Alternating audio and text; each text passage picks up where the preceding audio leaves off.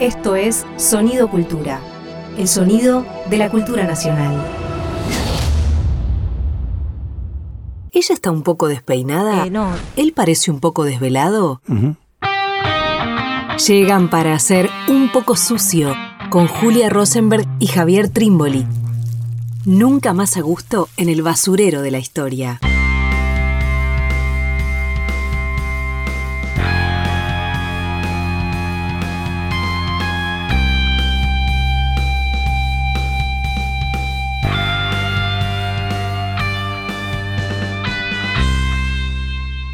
Bienvenidos, bienvenidas a una nueva emisión de Un poco sucio, con la voz un poco resfriada. Un poco resfriada. ¿Vos mirá cómo que-? Claro, un poco algo. Un poco algo. ¿Vos cómo estás? Acá estamos, Javier Julia, acá estamos, vamos todavía. Y sí, no nos queda otra. Ahí estamos. Hoy tenemos en esta saga que hemos creado, no sé si llamarlo saga porque no son tantos tampoco, pero de pensar, a ver cómo decirlo, obra y vida. ¿no? Lo hemos hecho con Jaureche, lo hemos hecho con Cook. Bueno, en este caso nos toca región latinoamericana, centroamericana, latinoamericana, nuestroamericana, para pensar a José Martí. Sí, eso es una novedad que también de alguna manera fue una de las andariveles que seguimos en un poco sucio, esto de intentar explorar América Latina de distintas formas, a través de distintos momentos, a través de distintas situaciones y coyunturas. Bueno, en este caso a través de una figura fundamental como es José Martí. Y que sin dudas, si lo decíamos respecto de otros, de otras personas, con Martí sucede que es muy difícil dividir ¿no? su escritura de su vida, ¿no? Claro. Quizás como ningún otro, me parece que hay ahí una característica. ¿Cómo definía a José Martí? ¿Es un intelectual? ¿Es un revolucionario? Bueno, me parece que alrededor de esto le vamos a estar dando algunas vueltas, ¿no? Totalmente, porque hay algo, bueno, sin duda es uno de los poetas más importantes de, de- de nuestra América, para llamarlo con el nombre de su tan famoso que vamos, texto del que vamos a hablar eh, en más de una oportunidad durante la conversación de hoy, y al mismo tiempo también fue un revolucionario. Claro. Bien, por lo tanto, una y otra cosa se conjugan. Abordarlo de una manera o abordarlo solamente de otra siempre sería sesgado. Y al mismo tiempo Martí se instala en un destiempo, que en verdad es el destiempo de Cuba. Eh, ¿Por qué? Porque Cuba es la última colonia española. Claro. Mientras que el proceso revolucionario, como sabemos, inicia hacia 1809-1810, bien, en el sur del continente, eh, y hacia 1824, luego de la batalla Ayacucho, en buena medida se da por derrotado al Claro. Imperio Español en América, la principal colonia que queda en manos españolas es Cuba, y va a quedar hasta 1898. Tardísimo. Tardísimo. ¿No? El propio Martí no va a ver la independencia Claro. de Cuba porque va a morir en 1895. Entonces él se ubica en un extrañísimo e interesantísimo destiempo. Claro. Su breve vida, vivió apenas 42 años, porque por un lado su lucha es una continuación de la de San Martín y Bolívar, pero por otro lado es una lucha que empieza a anticipar las luchas de los revolucionarios del siglo XX. Claro. Como un destiempo y a la vez también una, un espacio, ¿no? En el que se va moviendo. Y si es difícil ubicarlo en un tiempo, también es difícil ubicarlo en un espacio, porque es una persona que vive permanentemente en el exilio, moviéndose en diferentes países. Algo vamos a decir alrededor de esto. Pero es como un desacomodo en todos los sentidos el de Martín, ¿no? Totalmente. Decíamos el texto al que vamos a ir y volver una y otra vez, Nuestra América, probablemente una de las composiciones más importantes a propósito de lo que es esto que además con tanto acierto dio de llamar de esa forma y no América Latina, que como se sabe es un invento de los franceses, también eludiendo el América hispánica, sino colocando idea del nuestro como un pronombre posesivo que indica eh, una relación, si se quiere, esencial. Bien, claro, pero él lo pudo hacer, entre otras cosas, ¿por qué? Porque quizás pocos tuvieron la perspectiva sobre Claro. América y la experiencia sobre América que tuvo Martí. Vivió en Guatemala, en México, en Cuba, por supuesto, pero Poquito. rápidamente fue corrido. Bien, eh, en Venezuela, publicaba en Venezuela, publicaba en Buenos Aires, estaba atento a la vida intelectual y cultural de todo lo que ocurría en el continente.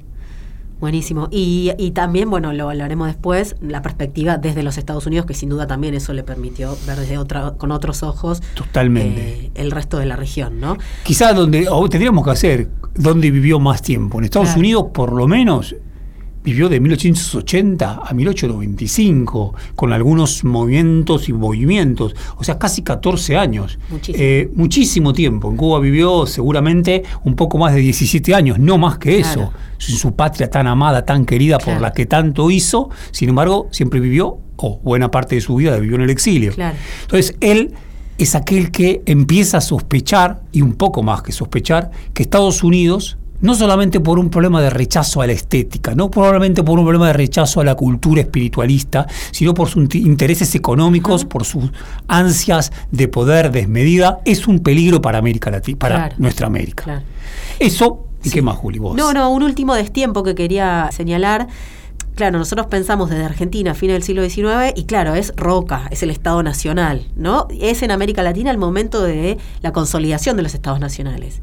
Y quizá también como a contrapelo, Martí está pensando esto otro, nuestra América, Totalmente. ¿no? Quiero decir, como hay varios destiempos Varios. eh, en su vida y en su obra que está bueno también para pensar, ¿no? Quizá como se volvió a pensar América recién en la década de los 60. Claro, Totalmente de acuerdo con lo que estás planteando. Y en ese sentido, me parece que nos suma otra rareza interesantísima u otra, yo diría, tradición latinoamericana. La de grandísimos escritores que mueren con las armas en la mano. claro. Grandísimos escritores que mueren luchando por su propia revolución, por su- la independencia de su propia patria. Claro. Martí, bueno, vamos a hablar sobre eso, pero claro, vuelve una expedición junto con Máximo Gómez, que fue uno de los grandes héroes de las luchas revolucionarias e independentistas cubanas, hacia 1895 a la isla.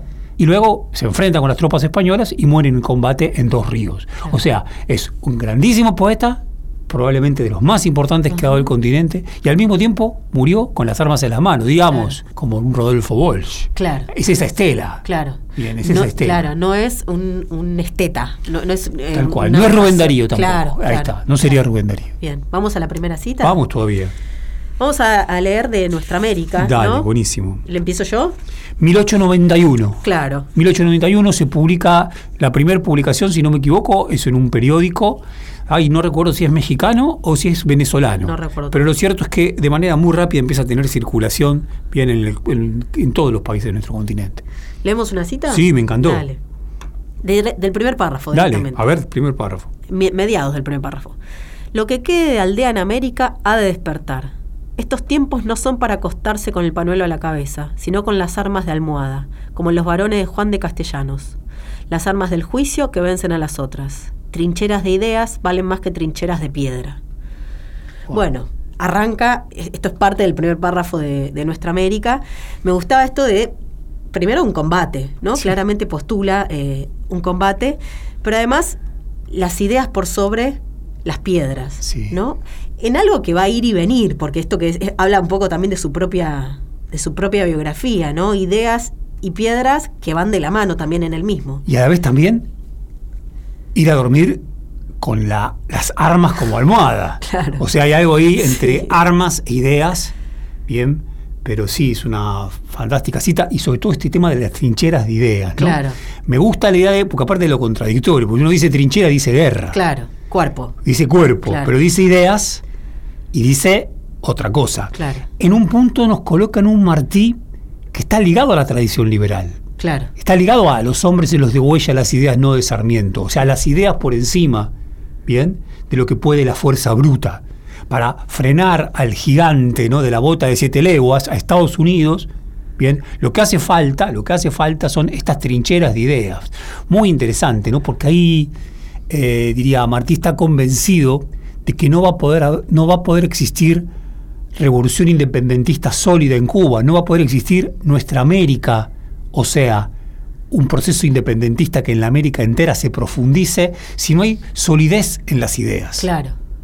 Claro. No alcanza con la fuerza, Claro. solidez en las ideas. Sí, quizás a- eh, para marcar un, pu- un contrapunto que probablemente después aparezca, pero a diferencia del liberalismo, esas ideas para Martí tienen que ser claramente de la realidad americana. Claro. ¿no? Hay algo de, de lo concreto propio, de, del conocer la propia tierra, la propia naturaleza, que de ahí brota la idea, que de ahí brota el saber o el conocer. ¿no? Eso quizás sí en discusión más con los liberales. Totalmente. Es Miren cómo, perdón Juli, ya que estamos con esa cita que, que me encanta, eh, la continúo un poquitito más solamente. Eh, dice, no hay proa que taje una nube de ideas. Una idea enérgica, flameada a tiempo ante el mundo, para, como la bandera mística del juicio final, a un escuadrón de acorazados. Es hermoso el tema de, yo diría así, ¿no? Lo, lo, de- lo leve y, lo, y, la, y la fuerza bruta. El acorazado, el metal y, y las ideas. Claro. Bien, y las ideas, y una nube de ideas, que es algo gaseoso. Sin embargo, es más potente la nube de ideas que lo gaseoso. Y a la vez algo más. En este rarísimo escritor, genial escritor, que es José Martí, que es esto de lo religioso. Claro. ¿no? La bandera mística del juicio final. Wow. ¿no? La bandera mística del juicio final. Se lo conoció como el apóstol. Claro. Como el apóstol. Se lo conoce como el apóstol. Bueno, hoy probablemente más se lo conozca como el revolucionario, como el antecesor del Che, que es todo un temón. Bien, pero se lo conoció como el apóstol. Hay algo acá de una religiosidad laica revolucionaria extrema. De tan extrema a veces parece, parece confundirse con la religiosidad misma de la Biblia. Claro. Bien, pero está muy presente junto con este liberalismo de las ideas, ¿no? Claro. Una encruza genial. Y también algo de la escritura que, bueno, con estas citas que empezamos a, a leer, y vos lo decías antes, ¿no? No puede haber revolución, no puede haber eh, un nuestro América si no hay una cultura, unas ideas propias. Bueno, eso también lo va a intentar plasmar en la estética, ¿no? en, bueno, en la propia escritura, en la belleza de esa escritura. Que nos sorprende, porque es una escritura que nos sorprende. No hay prueba que taje una nube de ideas. Piensa con imágenes. Total. Es una bellísima imagen Total. de un poeta, ¿bien? Pero a la vez eh, rescatando palabras de un antiguo castellano, neologismos, una escritura frondosa, cubana. Claro. Tan frondosa como la selva cubana, tan frondosa como el clima del Caribe. Claro. Bien, tan, si se quiere, eh, húmeda como el clima del Caribe. Claro. Hay algo muy particular en esta escritura que me gustaría pensar lo siguiente. Para Martí, y yo diría, para las mejores revoluciones, no hay revolución posible ni verdadera si no hay también una estética nueva que la acompañe. Claro. En Martí hay una estética nueva. Claro. Que luego se le va a poner el, la etiqueta de modernismo. Claro. Una etiqueta que sirve de poco. Claro. Lo importante es que acá, en esta escritura, se está plasmando otra estética. Javi, y, se sabe poco también de, dónde toma él, ¿no? Parte de qué, cosas había leído. digo, de eso es como más desconocido o, eh, que es una buena es raro no el, porque hay algo medio vanguardia también o sea sí bueno su escritura es de vanguardia. A ver hay una cosa que es notable lo, lo vamos a contar ahora no el, ya lo decíamos y lo vamos a plantear eh, el destierro de Martí larguísimo destierro nada tuvo de calmo. Claro entre otras cosas porque él no solamente fue el desterrado, sino que miles de cubanos habían tenido que abandonar su propia patria. Nueva York estaba lleno de... Florida, antes de Miami, cuando las ciudades importantes eran Tampa y Cayo Hueso, estaba lleno de cubanos. El exilio de, de Martí está hecho de cientos, miles de asambleas, reuniones, meetings, como se dice, en donde él era un grandísimo orador, que hablaba de esta manera, arrebataba con imágenes extrañísimas, que muchos dicen nadie les entendía, pero les fascinaba igual. Claro. Bueno, había algo vanguardista en esta forma de, hablar. Digo, Martí es un maestro, pero es un maestro que arrebata. Claro. Es un maestro que evangeliza en términos laicos. Claro es un raro maestro. ¿De dónde le viene esto? Bueno, él tuvo un grandísimo maestro, valga la redundancia, en Cuba, Mendive, si no me equivoco se llamaba. Poeta también, ¿no? Poeta que apostó muchísimo a él. Y él además tenía una, una vocación por la lectura impresionante. Pero su padre era un valenciano. ¿no? Su padre valenciano, español, funcionario menor de la corona española, su madre una criolla que poco sabía y poco le interesaba la vida pública, la vida política, como que venía por otro lado. Claro. Varias hermanas y él, eh, siempre económicamente muy apremiados. Claro. Y él, sin embargo, se inclina y se abraza el conocimiento y se lee, lee todo y rápidamente tiene esta prisión siendo tan joven, ¿no? A los 17 años, si no me equivoco. 17 años. va, preso y luego de esa prisión se eh, pasa un tiempo en, Europa donde estudia. Claro, mucho claro. ¿no? Ahí, lo, a ver, ahí lo, lo, lo, lo, tremendo es que en Cuba tiene primeramente la llamada Guerra Larga. La Guerra Larga va de 1868 a 1878. Si no me equivoco, hubo 200.000 muertos entre cubanos y españoles durante esa tremenda Guerra Larga de 10 años. Eh, era muy jovencito Martí cuando estalla la guerra, él había nacido en 1853, por lo tanto tenía apenas 15 años. 15 años, bien. Eh, y y dijimos bien, 15 años, hacemos la cuenta bien, en un poco sucio, o sea, hacemos la cuenta bien. Bueno, se, se- él intenta colaborar desde La Habana, en verdad la guerra estalla en el oriente de Cuba, bien, o sea, en la zona de, digamos, más cerca de Santiago, de Camagüey, mientras él está en, en- en La Habana, en La Habana está al norte y en el occidente de Cuba, y él intenta emprender determinadas actividades periodísticas de colaboración con esta guerra larga que ha estallado. Bueno, de inmediato lo ponen preso. De inmediato lo ponen preso y lo mandan a, un presidio para hacer trabajos forzosos en la caliza, eh, que era, a ver, eh, hay un libro por ahí que habla sobre los campos de concentración nazi, muy interesante, de Nikolaus Bachmann, y es un libro donde hacen una suerte de genealogía de los campos Wow. de concentración. Bueno, se empieza a hablar de los campos de concentración en la guerra anglo-boer, ¿no? Finales de- del siglo XIX, ¿no? entre los ingleses y los colonos holandeses. Ahora, cuando hace esa genealogía, este historiador alemán dice que los presidios de la Cuba, aún española, de la década de los 60, bueno, pueden ser pensados como antesalas de los campos. Claro. Ahí estuvo Martí. Tremendo. Ahí Claro. estuvo Martí, con 17 años. Claro. Por suerte sale rápido, pero sale rápido, tullido, muy lastimado de su cuerpo, y se lo manda a España. Como bien vos decías, en España aprovecha y estudia. Bien. Abogacía y estudia mucha literatura, Claro. letras. Bien, y ahí se sigue formando. Claro. Tenemos que cerrar este primer bloque. ¿Vos Míramelo. podés creer? Podés, Rapidísimo. Qué rapidísimo. Bueno, nos vamos a ir escuchando una canción. ¿Querés decir algo de la canción? Es Rubia, el cabello suelto de Pablo Milanés. Claro, es un- una bellísima canción, que es una, verdad es una poesía de Martí, que Pablo Milanés en la década de los 70 transforma en un- una canción. Y va, quizás podemos decir algo después de esto. Buenísimo, dale.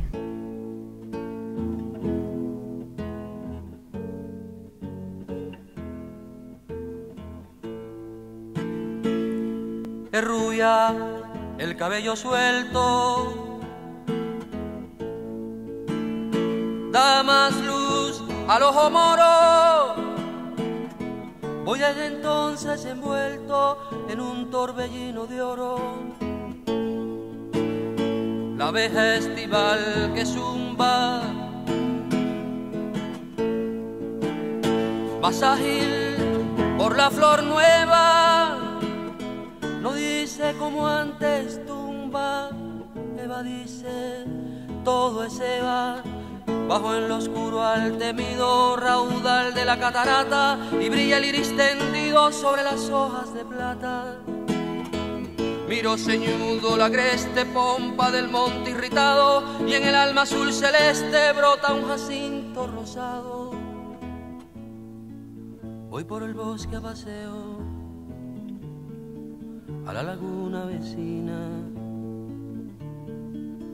Entre las ramas la veo y por el agua camina la serpiente del jardín. Silva, escupe y se resbala por su agujero. El clarín me tiende trinando el ala. arpa soy, salterio soy, donde vibre el universo. Vengo del sol y al sol voy.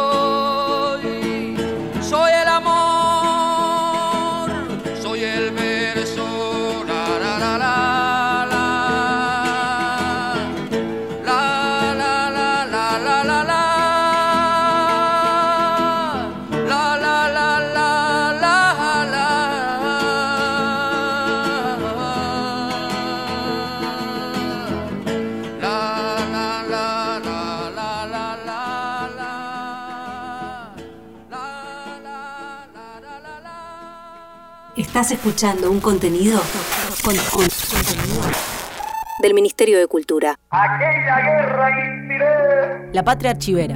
a quien fue sin duda el más genial y el más universal de los políticos cubanos, a José Martí. Martí era muy joven cuando se inició la guerra de los 10 años. La patria archivera. Padeció cárcel, padeció exilio.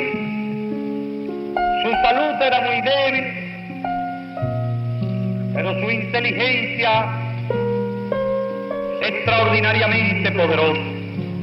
fue en aquellos estudiantes, aquellos años de estudiantes, paladín de la causa de la independencia, y fue capaz de escribir algunos de los mejores documentos de la historia política de nuestro país, cuando prácticamente no había cumplido todavía 20 años. Martí ha sido el más grande pensador político y revolucionario de este continente. Y eso no es algo que se diga hoy como de ocasión, porque conmemoramos un aniversario, sino algo que se ha dicho siempre y que se ha dicho muchas veces y que se dijo en el Moncada y que se dijo siempre. Porque allí cuando los jueces preguntaron quién era el autor intelectual del ataque al cuartel Moncada, sin vacilación nosotros respondimos, Martí fue el autor intelectual del ataque al cuartel Moncada. Estábamos escuchando las palabras de Fidel Castro. Por el recorte que encontramos, no pudimos eludir la musiquita emocionada de La fondo. patria archivera musicalizada. Y tampoco pudimos dar con el año de ese discurso, de esas palabras de Fidel.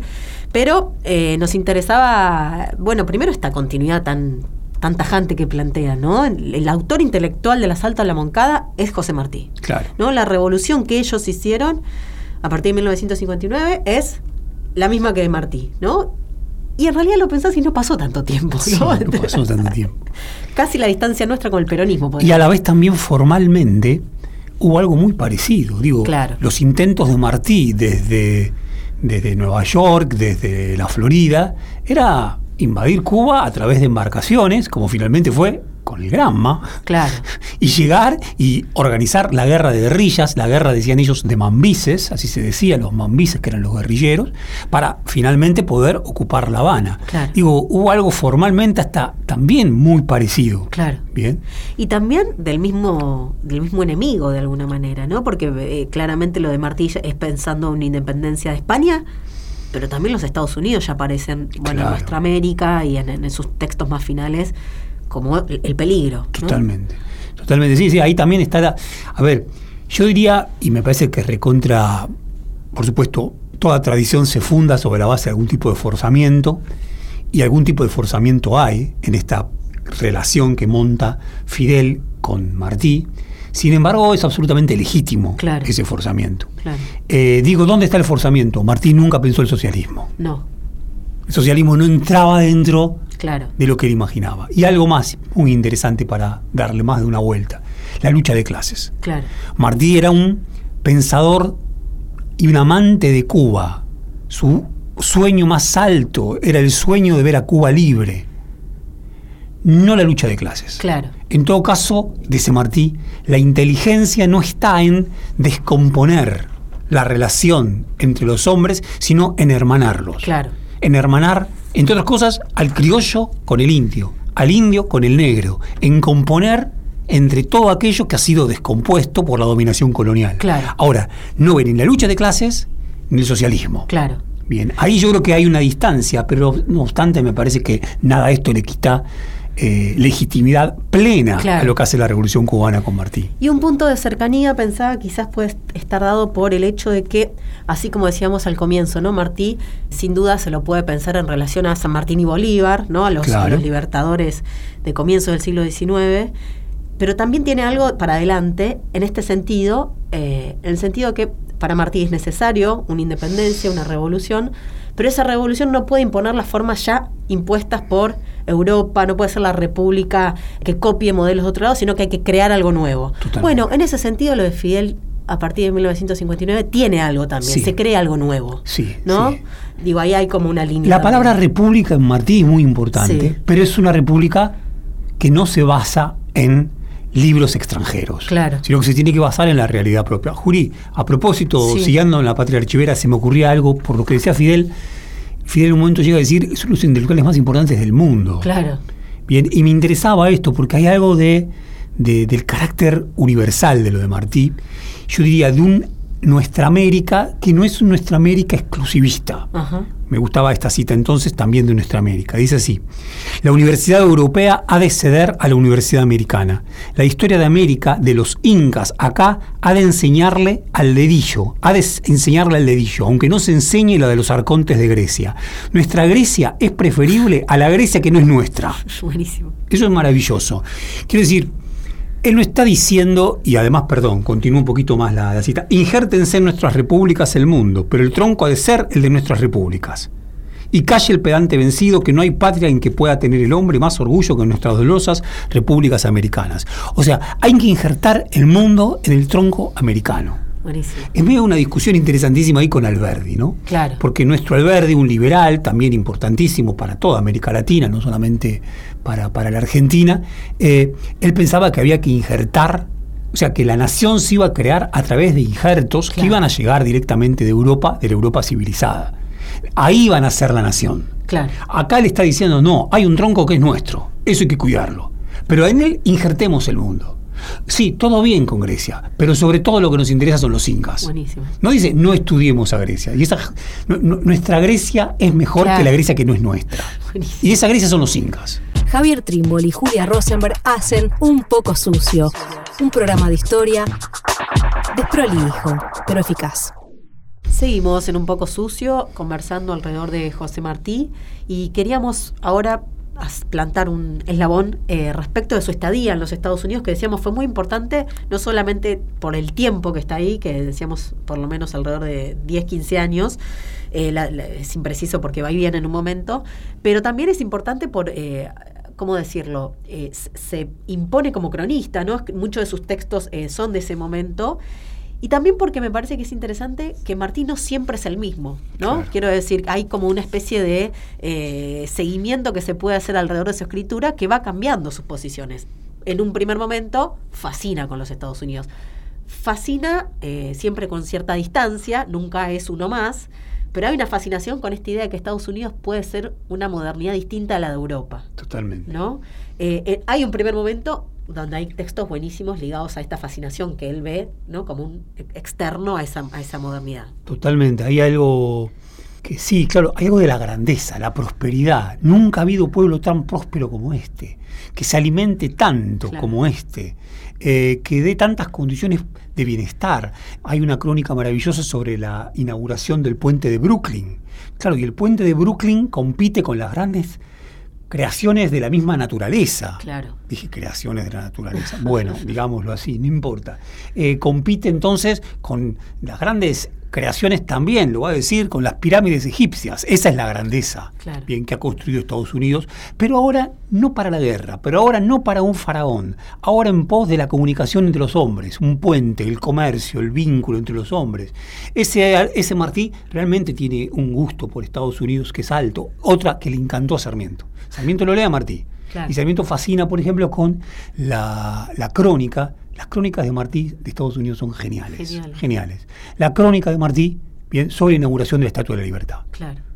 1886, es una crónica interesantísima. Ahora, la idea es la libertad y la libertad, que la promesa es que la libertad finalmente se haga realidad en América. Claro. Como bien vos decías, Juli, en Martí hay cierta distancia con Europa muy importante. No le interesó mucho París, Claro. le interesó España por lo que le hacía pensar en Cuba, pero al mismo tiempo combatiendo contra España. Claro. No, hay algo de esa modernidad que es una modernidad que ya está vieja, que ya está calcinada de odio, dice. Claro. Calcinada de odio. Claro. Incluso odio, problema importantísimo, que traen consigo los trabajadores que emigran de Europa a América. Claro. Bien. Y que con una mirada que es una mirada bastante distinta a la que podría gustarnos de un revolucionario, bien, y por supuesto creo que lo liga de vuelta a Bolívar y a San Martín, mucho más que al siglo XX, ve en esos trabajadores europeos mucho más resentimiento, Claro. bien, que ansias de verdadera libertad. Claro. Ahora, la, la posibilidad que divisa primeramente Martí es que en Estados Unidos sea una nueva patria, una nueva morada de la libertad, bien, que reemplace a la, cris- a la crisis europea. ¿no? Y también hay algo en los, esta- en los Estados Unidos que ve, que vos señalabas en el puente de Brooklyn con los trabajadores, de que hay masas. Masas. Masas de alguna manera incorporadas a esa libertad. ¿no? Eh, ahí también hay una fascinación. En la crónica de Coney Island, en un momento dice esa inmensa válvula de placer abierta a un pueblo inmenso. Dos veces la palabra inmenso, ¿no? En una, en una misma frase. Todo es grande. Todo es grande, todo es masivo. Y la válvula de placer, ¿no? Porque la, la- la- la descripción que hace de la población eh, disfrutando en Coney Island, este lugar donde se va a vacacionar, es de placer, es de gente que está consumiendo, que está ante espectáculos, ¿no? Es como algo... Que se bañan, que se desnudan del- sin vergüenza. Mar del Plata en el año 48. Tal cual. Hay algo de eso, de, un- de una, algo muy popular, un sector muy popular, que, bueno, esto, que disfruta de sus vacaciones. Hay una fascinación, también una distancia, nuevamente. Sí, yo creo que ahí está, ahí se juega el, el problema, ¿no? En, en esa crónica de Coney Island. Claro, Coney Island, eh, o- quizás algunos lo recordamos por una gran película de Walter Hill que se llama The Warriors, que termina en Coney Island. Hay muchas películas con Coney Island.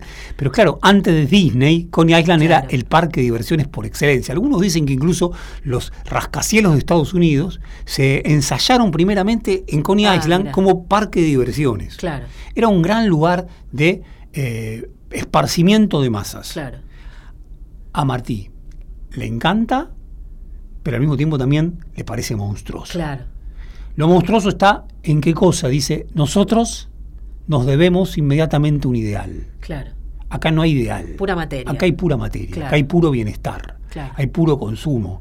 Eh, quizás no lo señala tanto acá, pero Estados Unidos es una república que se debe a la mera acumulación de fortunas. Claro. Nosotros tenemos otra templanza, tenemos otro, dice él, y ahí construye un nosotros americano a distancia, ¿no? Claro. Eh, me parece que es recontra interesante eso, y además algo más importantísimo. En Coney Island hay mujeres solas, que sin duda, dice él, han dejado a sus hijos con niñeras quizá, y cuando vuelven no tienen ganas siquiera de darle un beso. Hay algo que está desmembrado. Claro. Hay una masa desmembrada. Claro. Dejó de haber raíz. En otra crónica, un domingo, un domingo en Nueva York, se llama algo así, dice, "Esta- este pueblo no tiene patria. Ya no hay patria acá. Claro. Entonces ahí empieza a ver lo- los grises, los contrastes. Bien, contrastes que se van agudizando, ¿no? Sí, y es, eh, eh, decime si me equivoco, Javi, pero un momento clave en ese contraste tiene que ver con lo que sucedió el primero de mayo de 1886 con la- el, el asesinato de, de cinco anarquistas, si no me equivoco, cinco o siete. Eran siete, pero creo que finalmente son los asesinados, los que terminan muriendo son seis, los mártires Ok, de Chicago. Los mártires de Chicago, donde él tiene varias, eh, varios textos ligados a eso, donde en un comienzo ve que el problema son eh, aquellos anarquistas que vienen con ideas de Europa, pero que después, bueno, eh, también empieza a ver que Estados Unidos es el mismo. De hecho, una de las crónicas más conocidas, si no me equivoco, el drama, Un drama terrible. termina diciendo Estados Unidos es lo mismo que Europa. Sí, tal cual. ¿No? Ya aquella fascinación que tenía por la posibilidad de que, que sea otra modernidad, termina emparetándolos. Totalmente, totalmente. Sí, sí, me parece que hay algo que se está moviendo. Así todo te diría, Juli, porque también es de 1886 la crónica sobre la Estatua de la Libertad. Claro. Mi impresión es que compite todo Claro. esto. Sí, sin duda, sobre el final se acelera, y se acelera al punto que Martí escribe esto, que es maravilloso, en una carta a un amigo, Manuel Mercado, si no me equivoco, mexicano, firmada el día antes de su muerte, el 18 de mayo de 1895. Viví en el monstruo y le conozco las entrañas, y mi onda es la de David. Y anteriormente había dicho, mi hermano queridísimo, ya puedo escribir, ya puedo decirle con qué ternura y agradecimiento y respeto lo quiero. Bueno, y estoy acá de tratar de impedir a tiempo con la independencia de Cuba que se extienda por las Antillas los Estados Unidos y caigan con esa fuerza más sobre nuestras tierras de América. Cuanto hice hasta hoy y haré es para eso. Bien, no hay duda. El tema Claro. ahora es frenar. Acá habla más de Estados Unidos Claro. bien que de España, por Wow. supuesto. La alternativa de Estados Unidos es la posibilidad de que Europa, de que, perdón, Cuba se independice gracias a Estados Unidos. Ese gracias, bien, para Martí sin duda es una desgracia, no una gracia. Lo conversábamos la otra hace un par de pocos sucios atrás cuando hablábamos de Nicaragua, ¿no? Tal Más cual. o menos en el mismo momento, Estados Unidos con una presencia fortísima sobre toda Totalmente, esa región. totalmente. O sea, Martí ya está advirtiendo eso también por lo que pasa en otros países. Y me gustaría, Julia, agregar también algo, una crónica poco conocida de Martí, en donde habla de la muerte de Marx. Y claro, en algún punto lo valora Marx. También es ambivalente. Pero también es ambivalente, Claro. porque Marx cultiva el odio. Claro. y el odio de clases. Total. Y no es por ahí. Quiero decir, raro, Hay un crítico cultural bien importante que se llama Julio Ramos, que tiene un libro Desencuentros en América Latina, que, que vale, pero es un libro muy de la década de los 90, si no me equivoco, del 89, en donde lo critica a Martí en un punto, toma distancia de él, porque hay algo de un Martí finalmente conservador. Claro. Ahora, bajo otra mirada, la de probablemente un amigo nuestro que ha escrito algo maravilloso sobre Martí, que es Matías Farías, está la idea de que en Martí la posibilidad de que nuestra América constituya otra modernidad. Claro. Una modernidad que le ponga freno, que le ponga freno a lo más brutal del capitalismo, a lo más brutal, bien, de- del progreso mismo. Bien, Eh, casi en un estilo, podría decir, una senda que luego va a ser la de Benjamin. Claro. Pero pensando el peronismo, uno dice, hay algo ahí de Martí y de esta distancia que toma con la lucha de clases, Claro. que tiene mucho que ver con Eva, que tiene Claro. que ver con, Sí, con ricos y Perón, pobres. que tiene que ver con, a ver, con cómo hacemos para no romper todo, más que con. Eva, con Perón, cómo hacemos para no romper todo, no tiene sentido romper todo. Leo un pedacito Dale, de dale, Nuestra. América. No hay odio de razas, porque no hay razas. Los pensadores canijos, los pensadores de lámparas, enhebran y recalientan las razas de librería, que el viajero justo y el observador cordial busca en vano en la justicia de la naturaleza, donde resaltan el amor victorioso y el apetito turbulento, la identidad universal del hombre. Peca contra la humanidad el que fomente y propague la oposición y el odio de las razas. Totalmente. No hay odio. No hay odio, no hay odio, Esto también es, para una persona que dio la vida totalmente. ¿no? Por, por, por al- no, es raro. Y lo va a decir, del odio. lo va a decir, voy a la guerra sin odio. Claro, Voy a la guerra sin odio. Claro. Hay que hacer la guerra sin odio. Hay que hacerla porque es necesaria, claro. pero no porque la queremos. Wow. Wow. Y ahí se mueve algo que uno dice su padre, ¿no? Su padre español, su madre que no era una convencida política. Digo, hay algo ahí de un humanismo, Ajá, un humanismo latinoamericano maravilloso, evangélico. claro.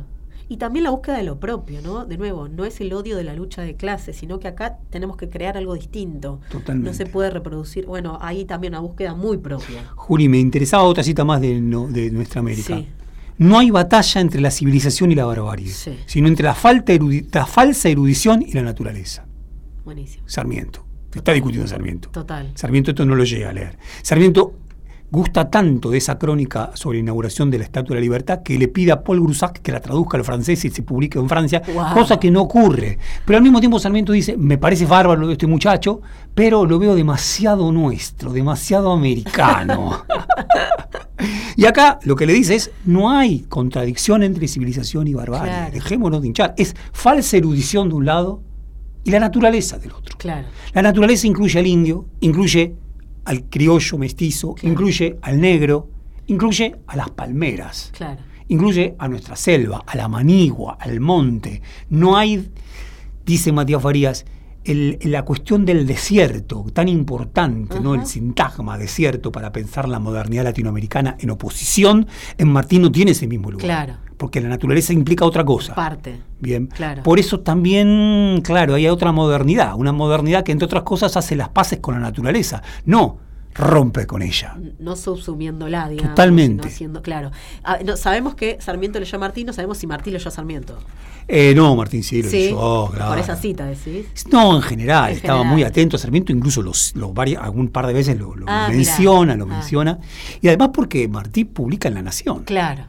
Martí desde 1882, si no me equivoco, publica en La Nación. Claro. No solamente eso, Martí durante un año es cónsul argentino en. Nueva York y labura de eso. Claro. Cónsul uruguayo fue por muchísimos años. Su trabajo principal siempre fue el de maestro y el de periodista.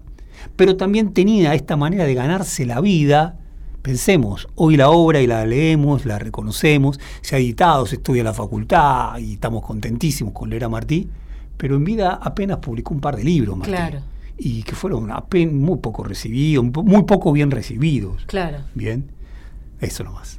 Eh, ¿Con qué seguimos? ¿Con qué segui- Y hay de todo, Juli. Yo ahí te diría que hay algo que me, que me, que me encanta, ¿no? Como hay un texto, otro, que se llama, que me parece la introducción, un largo, un genial, un poema, el poema del Niágara, de un poeta venezolano, Pérez Bonalde, que me parece interesante una idea ahí, fundamentalmente, también Matías Farías lo rescata mucho, que es esta idea de la nostalgia de la hazaña Claro. nostalgia de la hazaña. ¿Qué pasa cuando, qué pasa cuando el poeta, y él está escribiendo esto a comienzo de la década de los 80, cuando fracasó la guerra larga, la guerra chica que duró un año, también fracasó, y él al mismo tiempo está en una intentona revolucionaria junto con Máximo Gómez y con Calixto García, que no funciona y termina rompiendo. Claro. Por lo tanto, es un momento de retroceso político. Y él ahí está pensando qué pasa entonces cuando ya los hombres no pueden producir hazañas políticas. Y lo que ve entonces es que cuando el hombre no produce hazañas políticas, el poeta puede encontrar en la naturaleza unas nuevas hazañas. Claro. En la naturaleza y en su propio espíritu.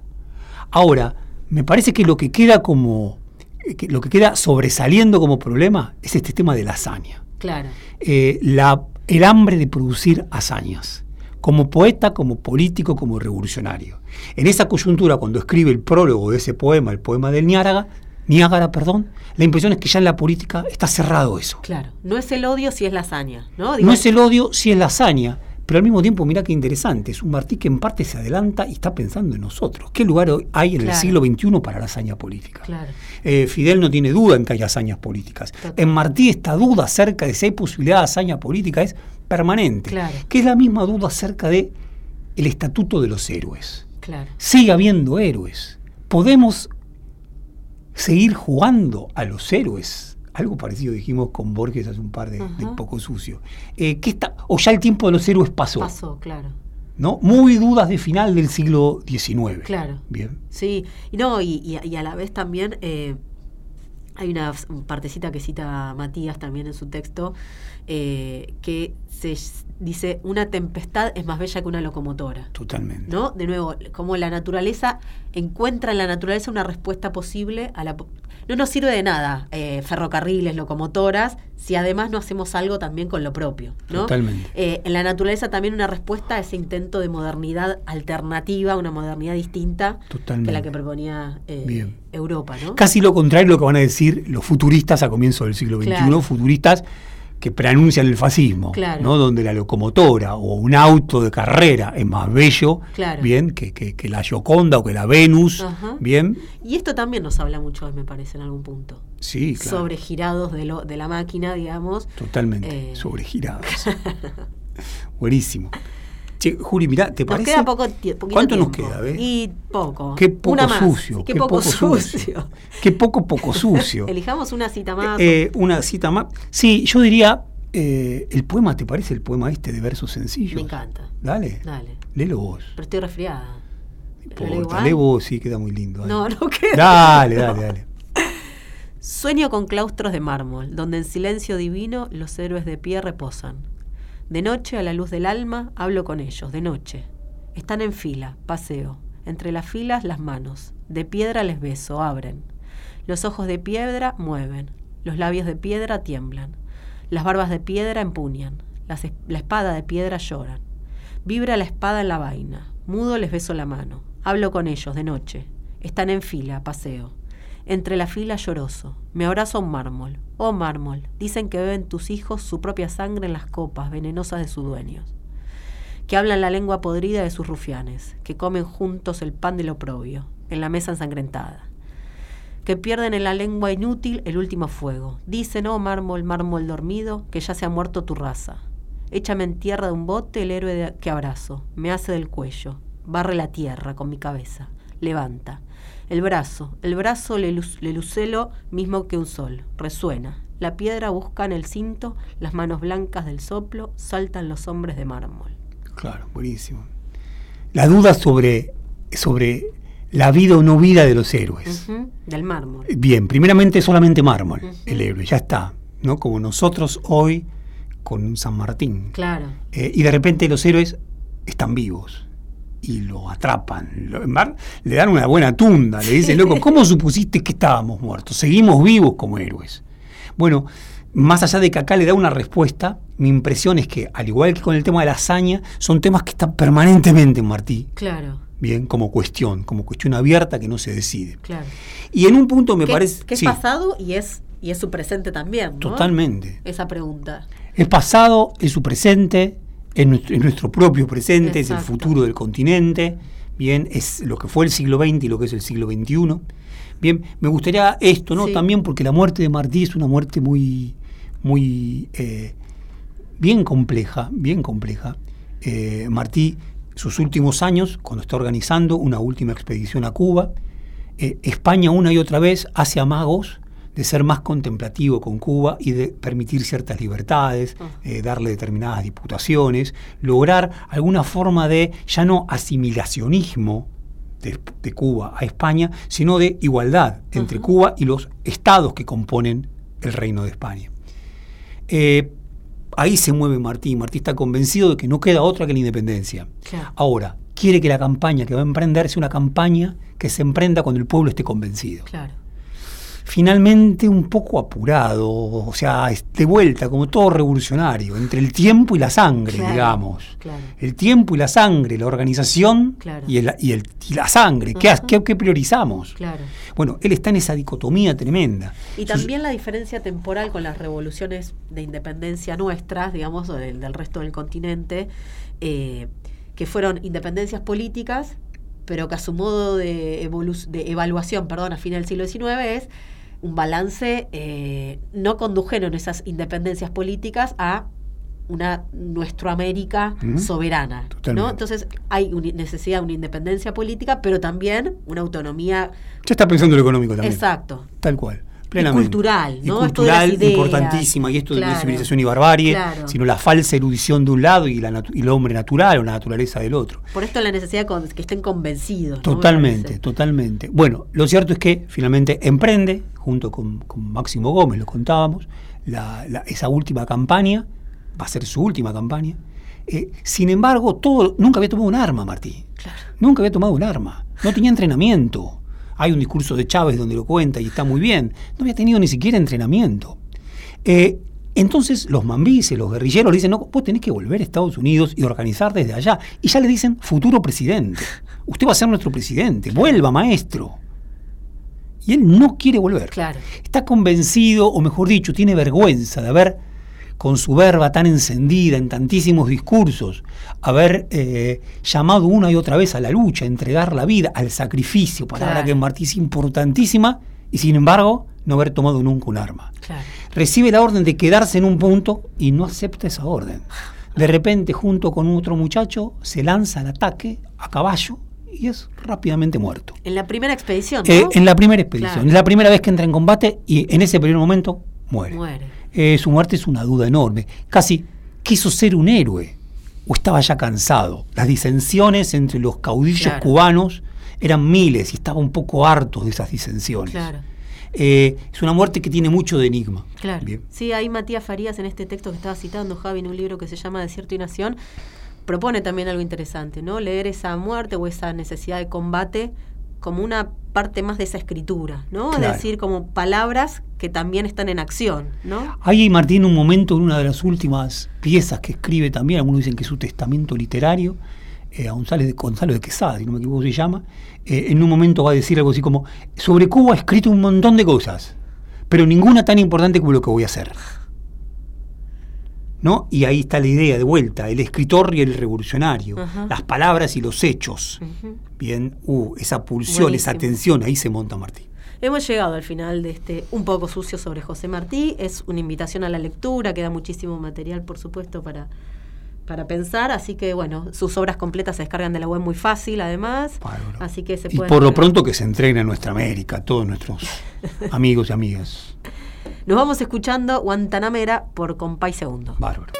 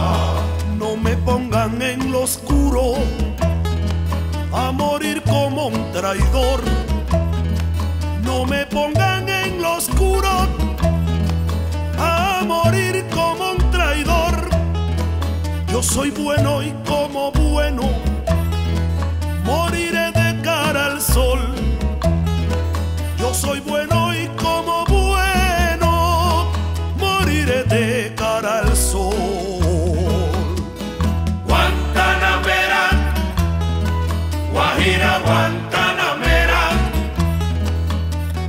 Guantanamera, Guajira Guantanamera. Con los pobres de la tierra quiero yo mi suerte echar con los pobres de la tierra. Quiero yo mi suerte echar el arroyo de la sierra. Me complace más que el mar. El arroyo de la sierra me complace más que el mar. Guantanamera, Guajira Guantanamera. Guantanamera,